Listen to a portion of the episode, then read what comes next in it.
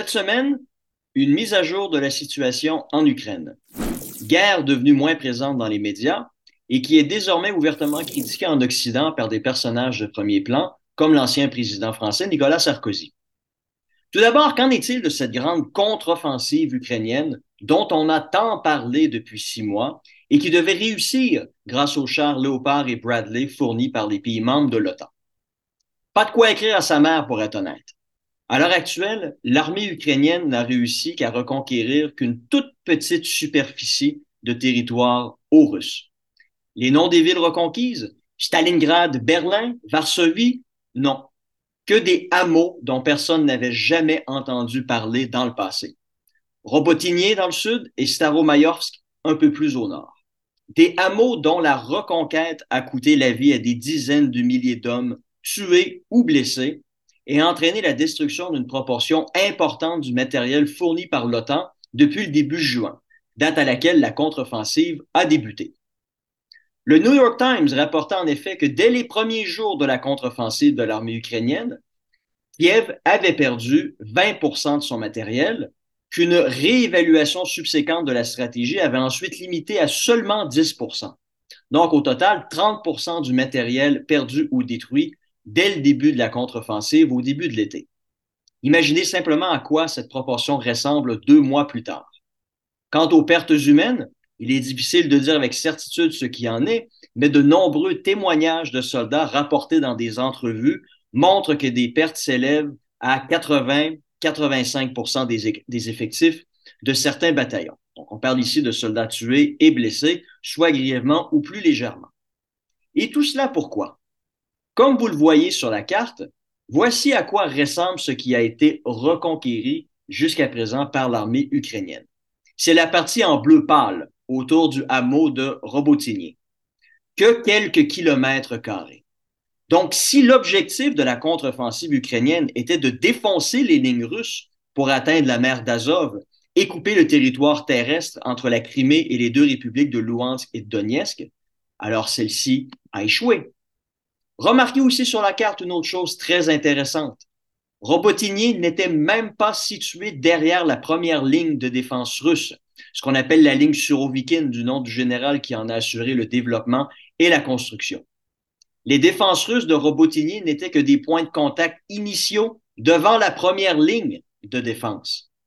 Or, ces points avancés ont malgré tout été en mesure de contenir les offensives ukrainiennes pendant deux mois avant de se retirer il y a quelques jours.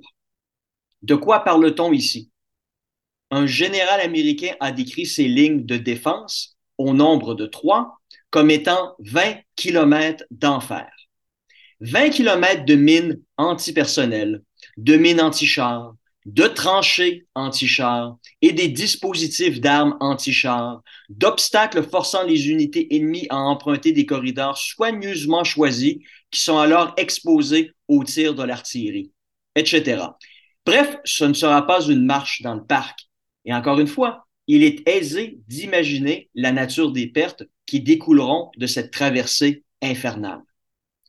Autre raison pour laquelle il y a matière à faire preuve de pessimisme, la rareté des hommes et du matériel. À ce jeu de hachoir à viande, l'Ukraine va inévitablement manquer de viande en premier, d'où la raison pour laquelle son armée ne peut se permettre ne peut se commettre dans une grande offensive coûteuse en hommes et en matériel, mais potentiellement décisive. Car oui, le matériel n'est pas illimité non plus. Plusieurs pays de l'OTAN ont déjà donné ce qu'ils pouvaient donner en matière de chars, et l'Ukraine utilise quotidiennement plus d'obus que tous les pays membres de l'OTAN sont en mesure de produire à tous les jours. On parle ici entre 5 à 8 000 obus utilisés à chaque jour pour une production quotidienne totale de 3 à 4 000. C'est la raison pour laquelle l'armée ukrainienne n'attaque les lignes russes qu'avec parcimonie et ne peut se permettre de mettre tous ses œufs dans le même panier. Le résultat, elle n'arrive pas à enfoncer significativement les lignes russes. En outre, la Russie a elle-même lancé sa propre contre-offensive plus au nord, en direction de la ville de Kupiansk, qui a été évacuée depuis. Cela force donc l'armée ukrainienne à y concentrer des troupes, troupes qui ne peuvent plus être affectées à la contre-offensive plus au sud. Donc, on voit bien, à terme, où cela va mener, devant l'incapacité de l'Ukraine à reprendre ses territoires perdus avec le coût gigantesque en hommes et en matériel que la tentative aura coûté, de plus en plus de voix en Occident vont s'élever pour mettre fin à ce carnage qui est en apparence inutile. Car à quoi bon envoyer des chars que l'on dispose en nombre limité et qui sont destinés à être détruits pour rien? À quoi bon envoyer au casse-pipe des hommes qui vont se faire tuer ou estropier à vie pour la capture d'un coin de rue, d'un hameau qui retombera entre les mains de l'ennemi dès le lendemain matin?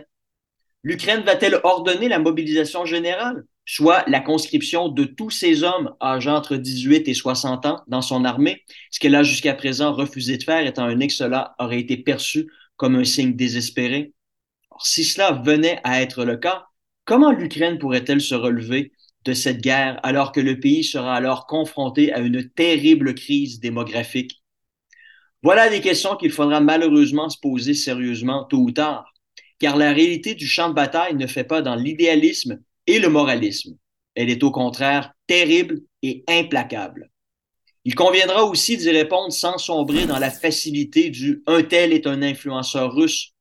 Ça devient lassant à la fin et franchement contre-productif pour cette discussion qui est extrêmement sérieuse.